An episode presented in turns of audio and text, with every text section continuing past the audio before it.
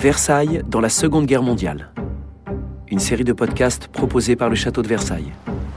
Épisode 2 On erre aux lanternes.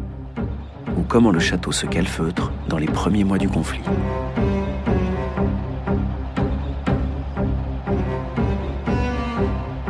Les propos et descriptions que vous allez écouter s'appuient sur des photographies issues pour la plupart du fonds d'archives du château de Versailles. Toutes ces photos sont visibles sur le site internet du château de Versailles, à la page dédiée à son histoire pendant la Seconde Guerre mondiale.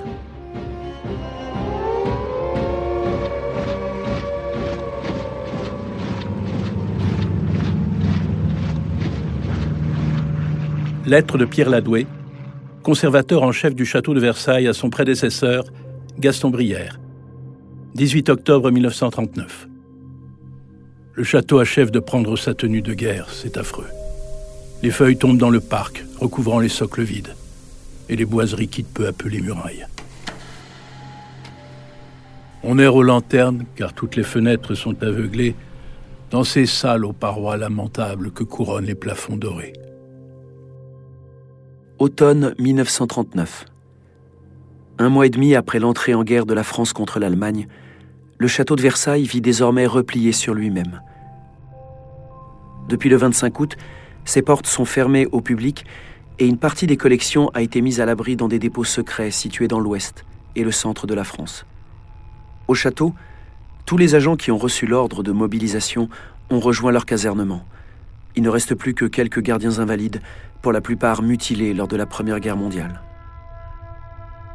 À leur tête, le conservateur en chef du musée, Pierre Ladoué, veille au sort des collections restées sur place, assisté de son adjoint Charles Morichaud-Beaupré.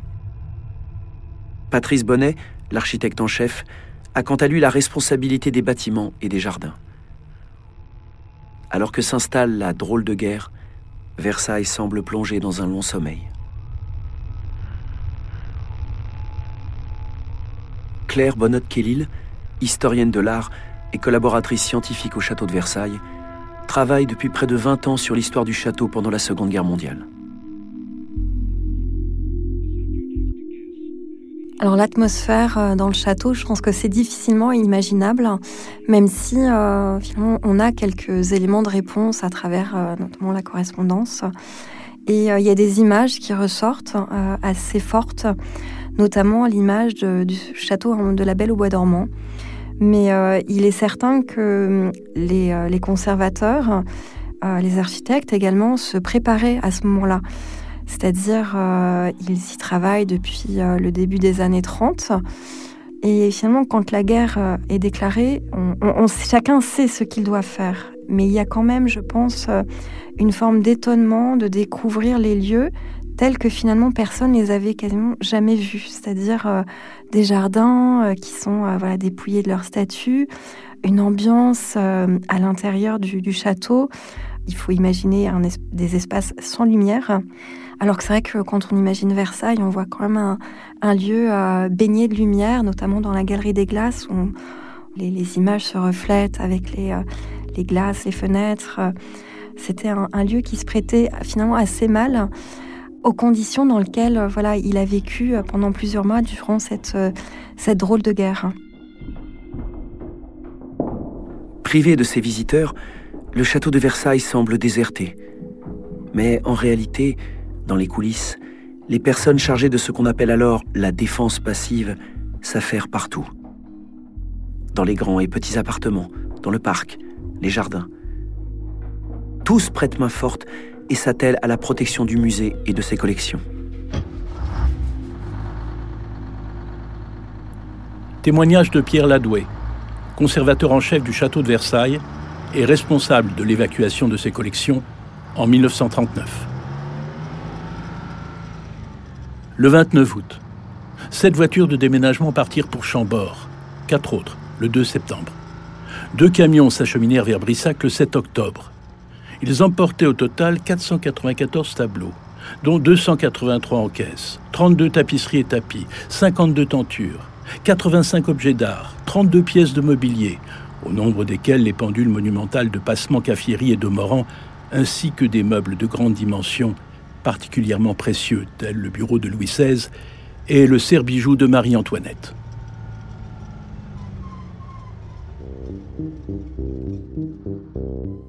À Versailles, les listes d'œuvres à évacuer en priorité ont été arrêtées dès 1938. Le matériel d'emballage a été soigneusement stocké et les véhicules de transport réservés.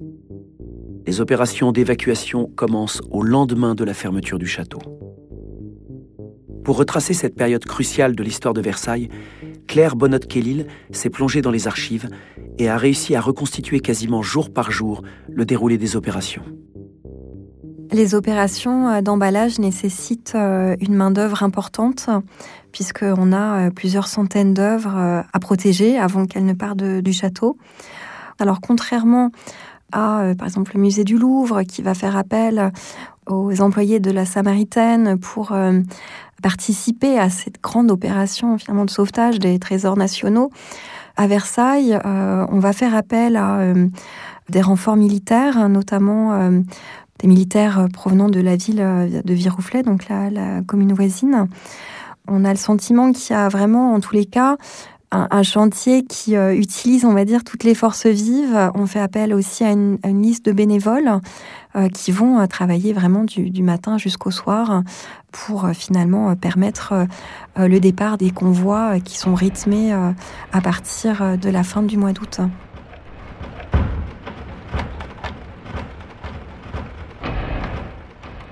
Cette campagne d'emballage est documentée par de très nombreuses photographies. Que nous disent-elles du soin pris pour protéger les œuvres et les mettre à l'abri malgré l'urgence de la situation? Quelles techniques était alors en vigueur? Pour répondre à ces questions, nous avons montré ces photographies à Florence Cailleret, actuelle responsable de la régie des collections au château de Versailles.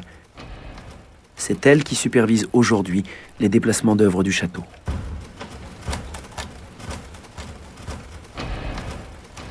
On, est dans les espaces du château, on voit qu'il y a encore euh, ce qu'on appelle les balambries, les parties basses avec euh, ces dorures. On voit qu'on est, on est sur le parquet euh, Versailles. Et, en même temps, il y, a, ces dames dans des tenues, ou ces hommes hein, d'ailleurs, dans des tenues de travail, des tabliers. Et, ils sont soit en train de mettre en caisse, soit en train d'emballer les, les œuvres au sol.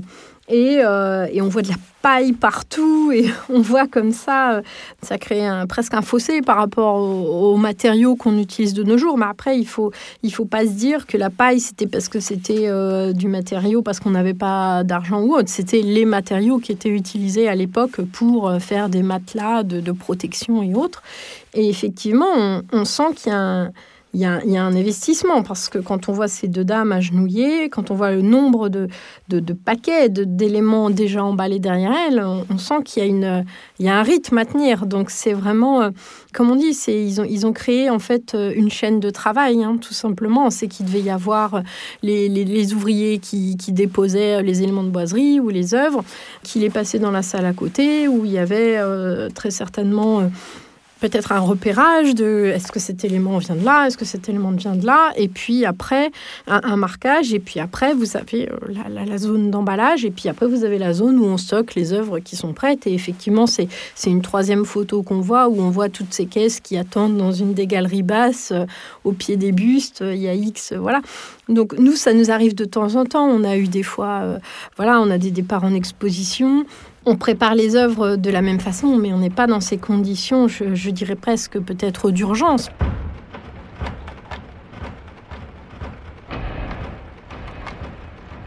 Pendant que là, on voit ces, femmes à genoux par terre en train de, d'emballer euh, euh, ce qui est un tableau ou un élément de boiserie, il y avait très certainement d'autres personnes dans les salles d'à côté en train d'emballer les objets d'art, en train de... Ils parlent de... Ils ont déplacé la pendule de passement que voilà qu'on vient nous d'installer là sur l'exposition Louis XV. Nous, la pendule de passement, quand on la déplace, on, on se déplace dans l'établissement vraiment... Euh, très lentement pour ne surtout pas la perturber, mais ne, pas euh, éviter les vibrations autant que possible. On met une protection au sol pour qu'elle ne subisse pas les variations euh, de différence de niveau du sol. On choisit des modes de levage spécifiques, des modes de mise en caisse spécifiques. Je suis pas sûre qu'ils aient eu le temps de se poser des questions aussi compliquées et de passer une journée sur une œuvre. Je pense que la, la question ne se pose même pas.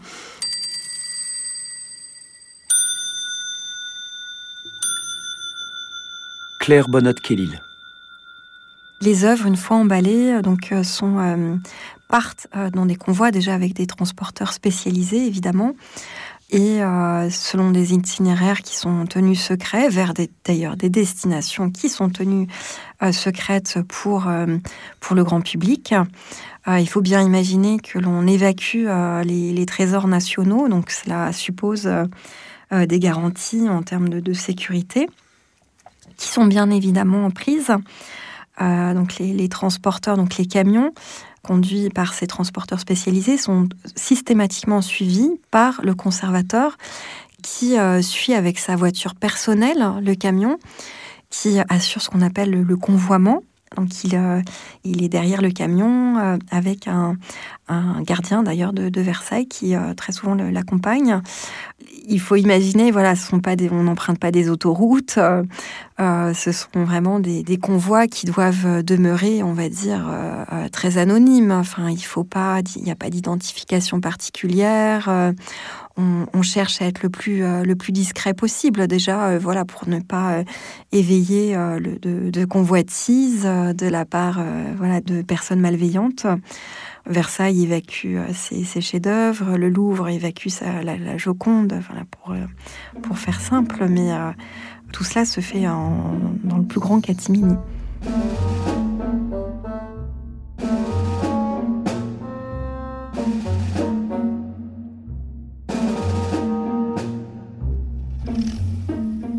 On sait qu'ils euh, ont évacué à peu près 7 à 800 œuvres du château.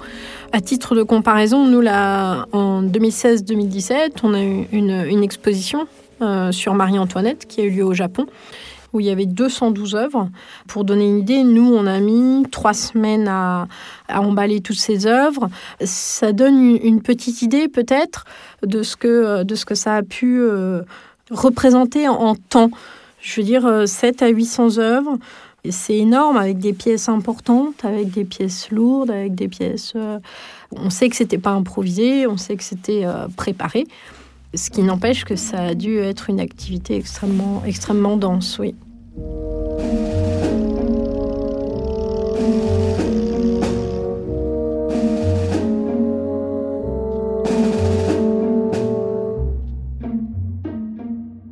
Alors les, archives disent beaucoup de choses hein, de ces opérations d'emballage.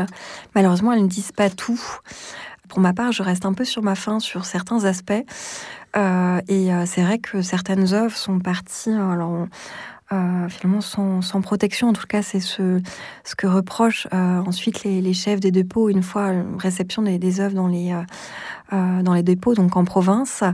Euh, et c'est vrai que certaines œuvres, ça, paraît un peu, euh, un peu étonnant, notamment le, donc, le, portrait de Marie-Antoinette à la rose, de Vigée Lebrun, le portrait de, Louis XV par Rigaud. Il semblerait qu'il soit arrivé, en tous les cas, à Chambord sans, sans protection, ce qui peut paraître étonnant. Et, c'est vrai que c'est difficile de combler les lacunes des sources et d'essayer de, comprendre les raisons pour lesquelles euh, on n'a pas réussi euh, à les, emballer euh, aussi bien que d'autres. manque, de, manque de personnel, c'est possible, même si je pense que c'est sans doute beaucoup plus lié à des questions de, matériel d'emballage. Tous les, musées ont, évacué en même temps, donc est-ce que Versailles a manqué de, matériel à un moment donné? Et peut-être aussi des contraintes liées au convoi. Avait-il toute l'attitude de savoir à quelle date euh, devaient partir les, camions? Est-ce que certains euh, départs ont été assez précipités et euh, les ont forcés finalement à faire à, concevoir à minima certains emballages? C'est possible.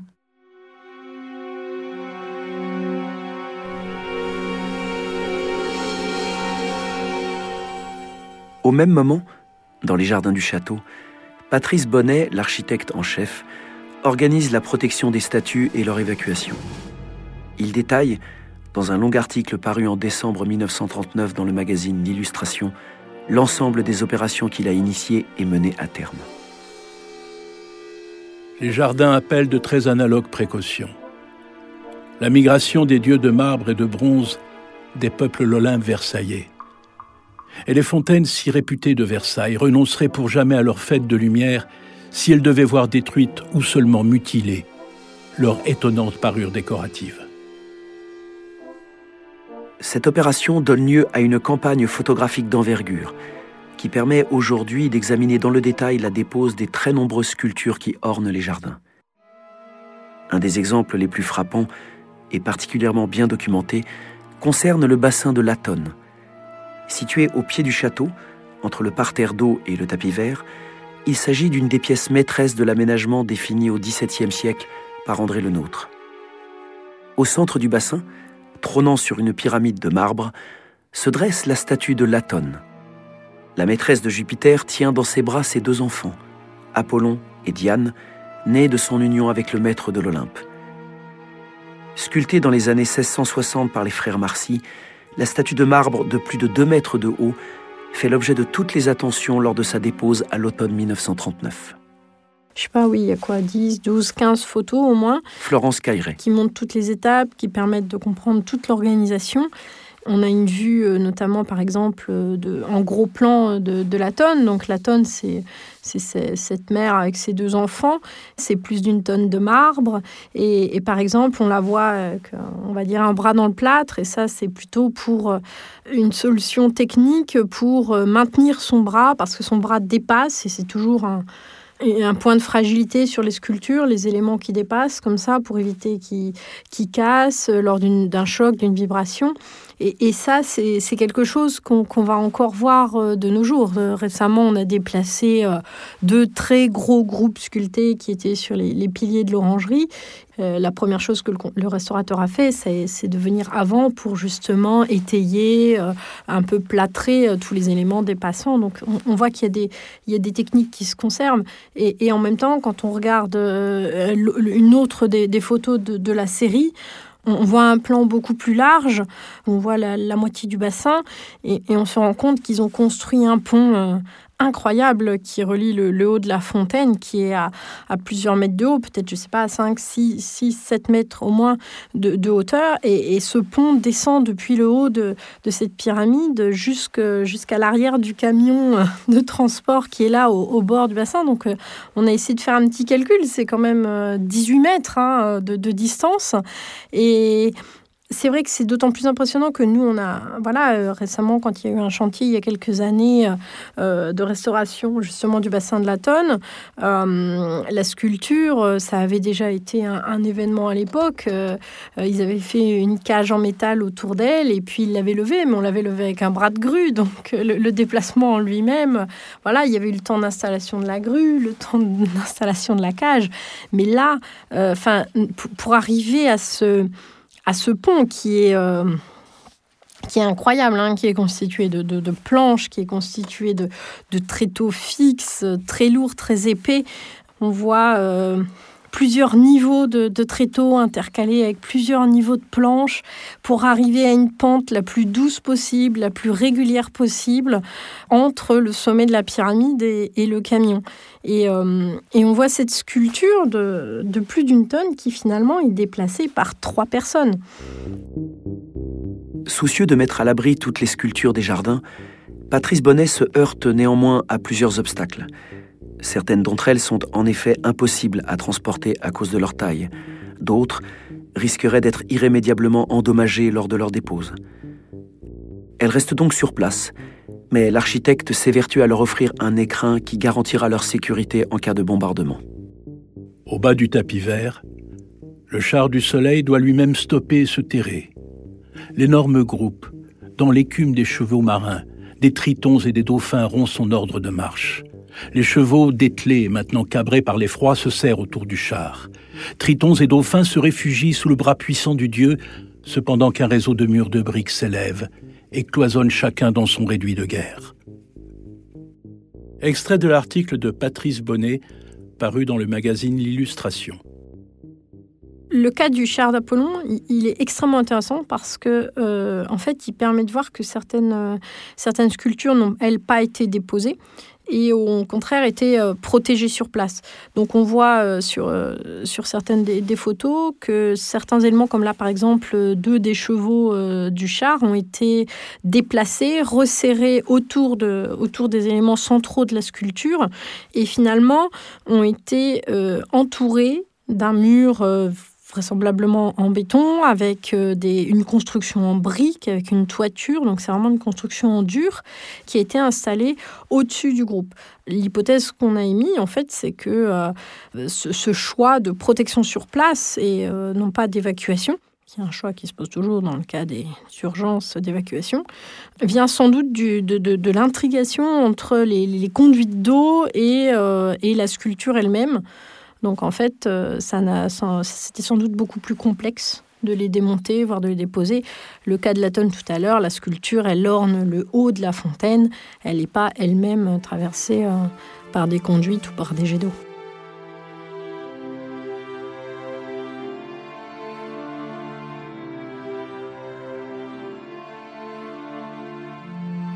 Avec la tonne, 70 statues du parc et des jardins sont finalement évacuées elles prennent la direction du parc de l'abbaye des Vaux de Cernay, situé à une quinzaine de kilomètres de Versailles.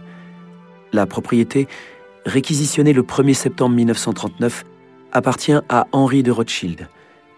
Les premières œuvres y arrivent quatre jours plus tard et sont immédiatement placées sous la surveillance de gardiens versaillais logés sur place.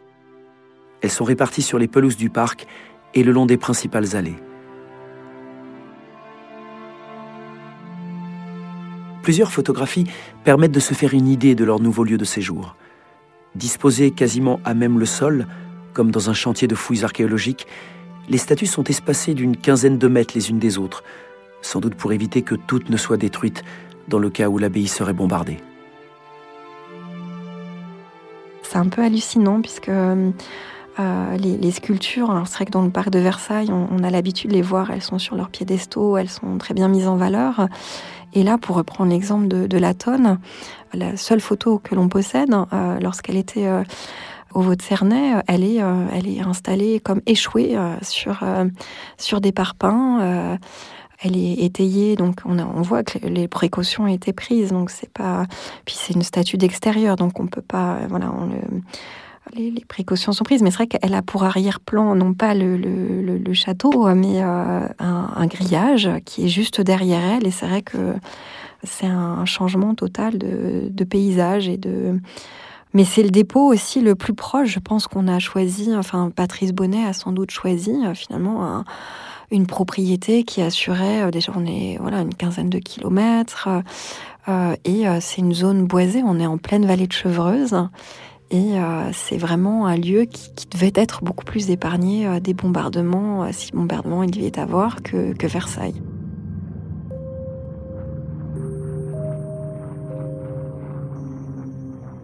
Ce que révèlent également ces photographies, c'est que ce dispositif a sans doute été pensé comme temporaire.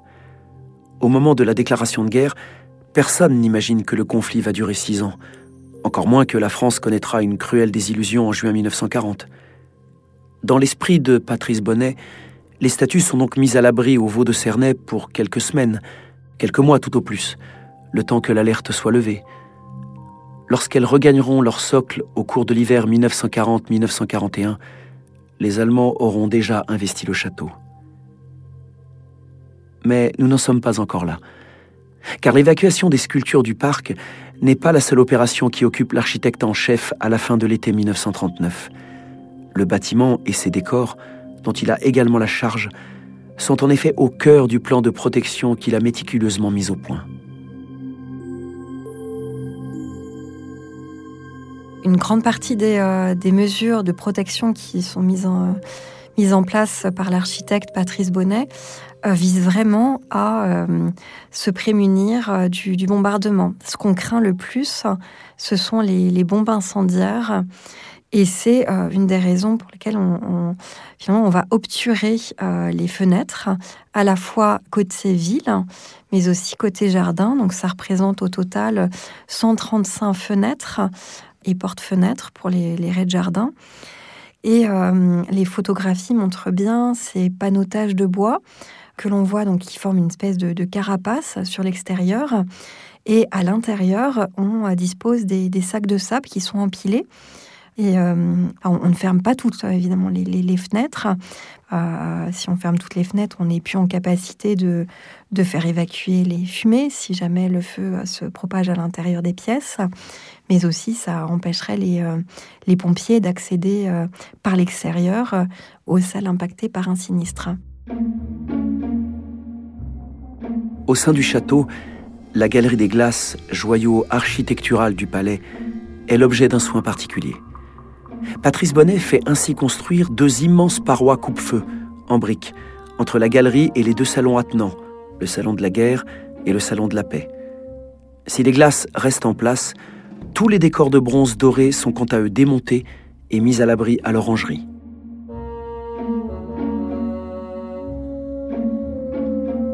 La galerie a, complètement changé d'atmosphère euh, par ces mesures de, défense passive. Déjà, la première chose, c'est qu'elle est plongée en, partie dans l'obscurité et euh, que l'on peut y accéder que par un passage d'hommes qui était euh, prévu dans ces cloisons coupe-feu.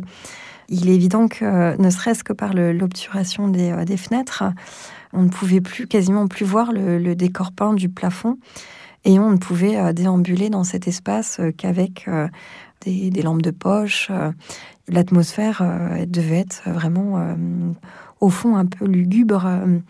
C'est quand même un espace de vie, la galerie des glaces, un espace de bal, de, là, avec ces, panneaux de bois, ces sacs de sable, les, cloisons coupe-feu la Galerie des Glaces a, perdu de, son âme et aussi en partie de sa raison d'être.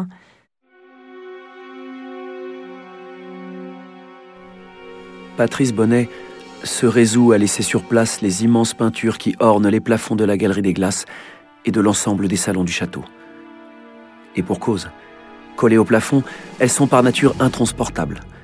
Ce qui n'est pas le cas des boiseries, ces ensembles de panneaux ornés de subtils décors, sculptés et dorés à la feuille, qui tapissent les murs des salons.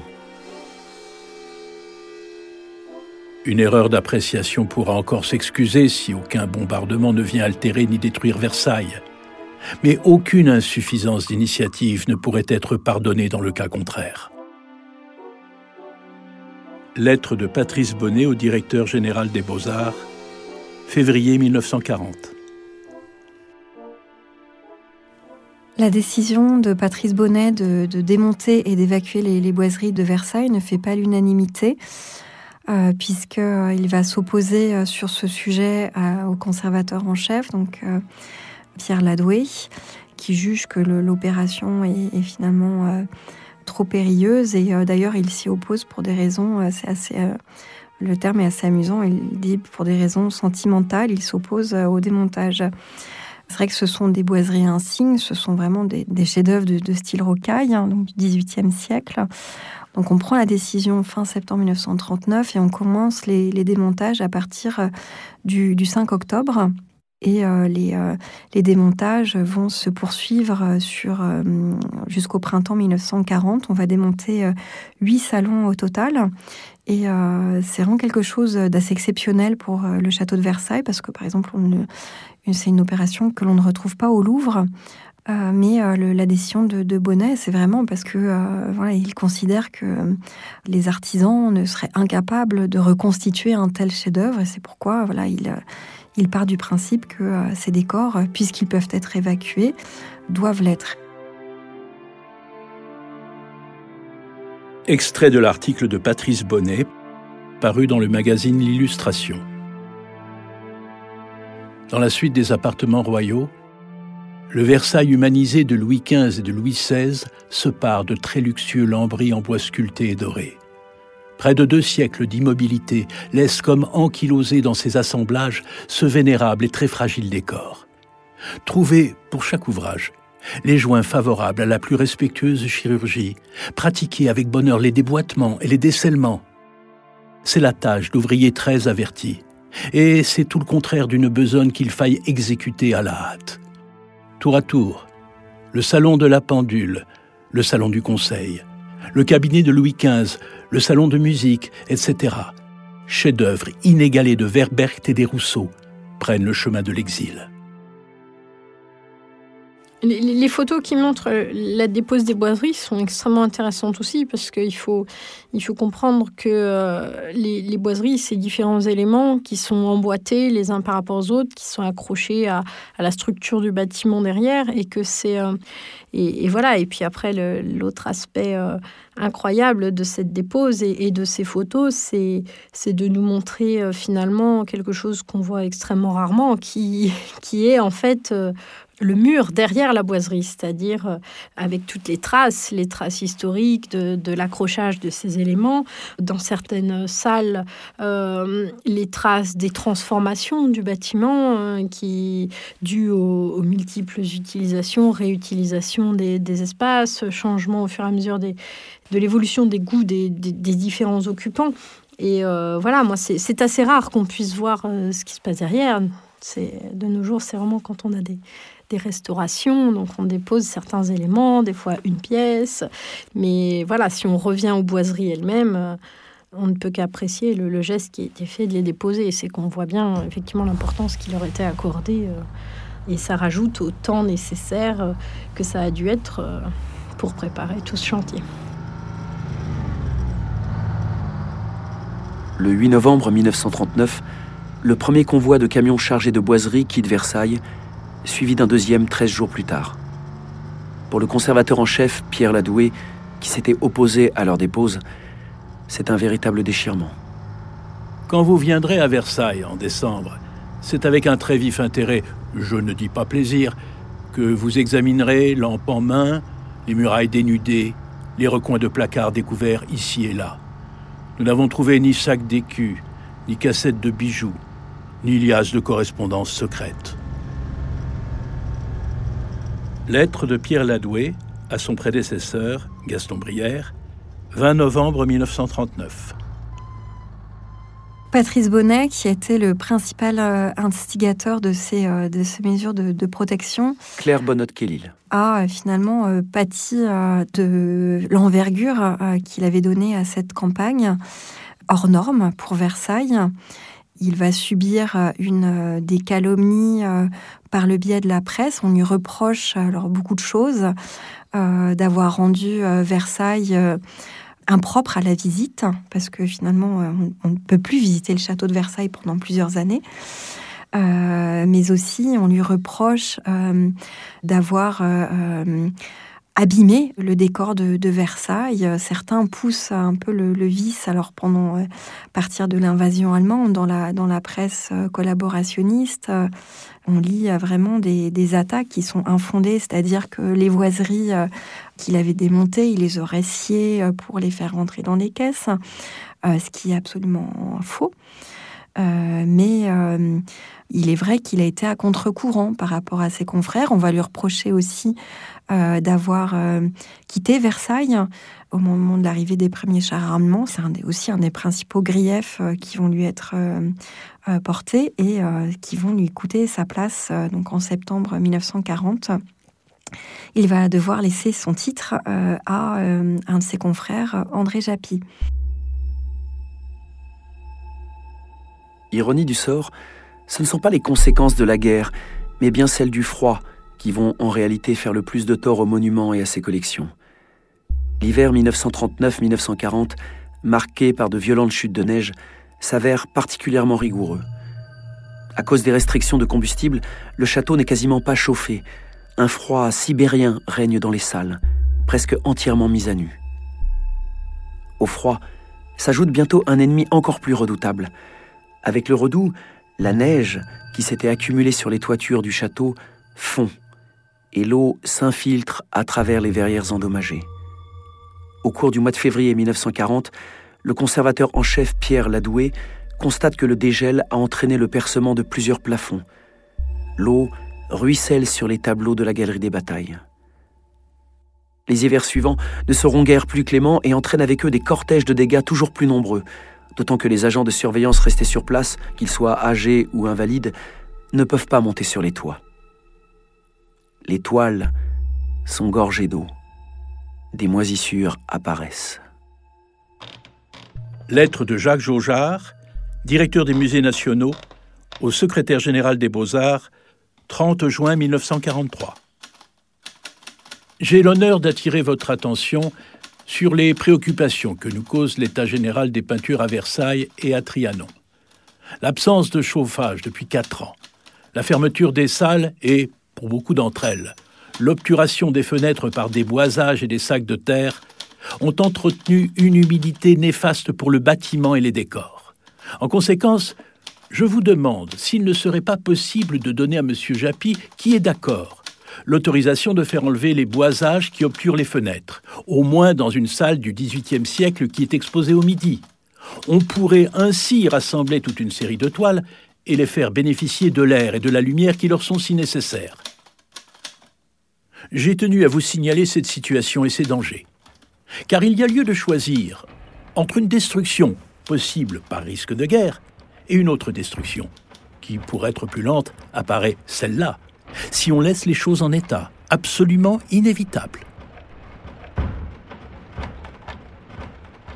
Après le départ des Allemands, au matin du 25 août 1944, une nouvelle époque débute pour le château. Six ans après leur exode, les œuvres qui avaient été mises en dépôt regagnent peu à peu Versailles au cours de l'année 1945. Et après un immense chantier de restauration et de remise en état, le château peut enfin rouvrir ses portes au public en juillet 1946.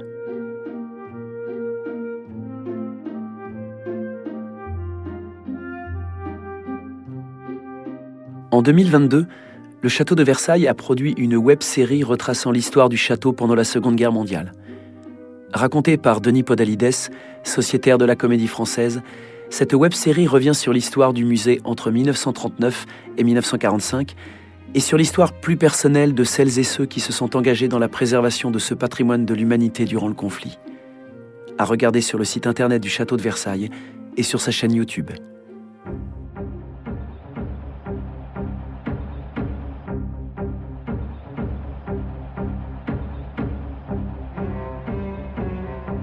Versailles dans la Seconde Guerre mondiale.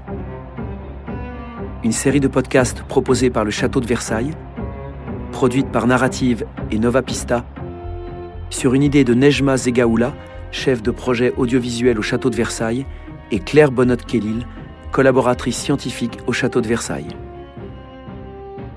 Écriture et réalisation Jean Dubrel, récit interprété par Guillaume Marquet, lecture des archives Daniel Königsberg, Montage, musique et design sonore, Thierry Berthomeux.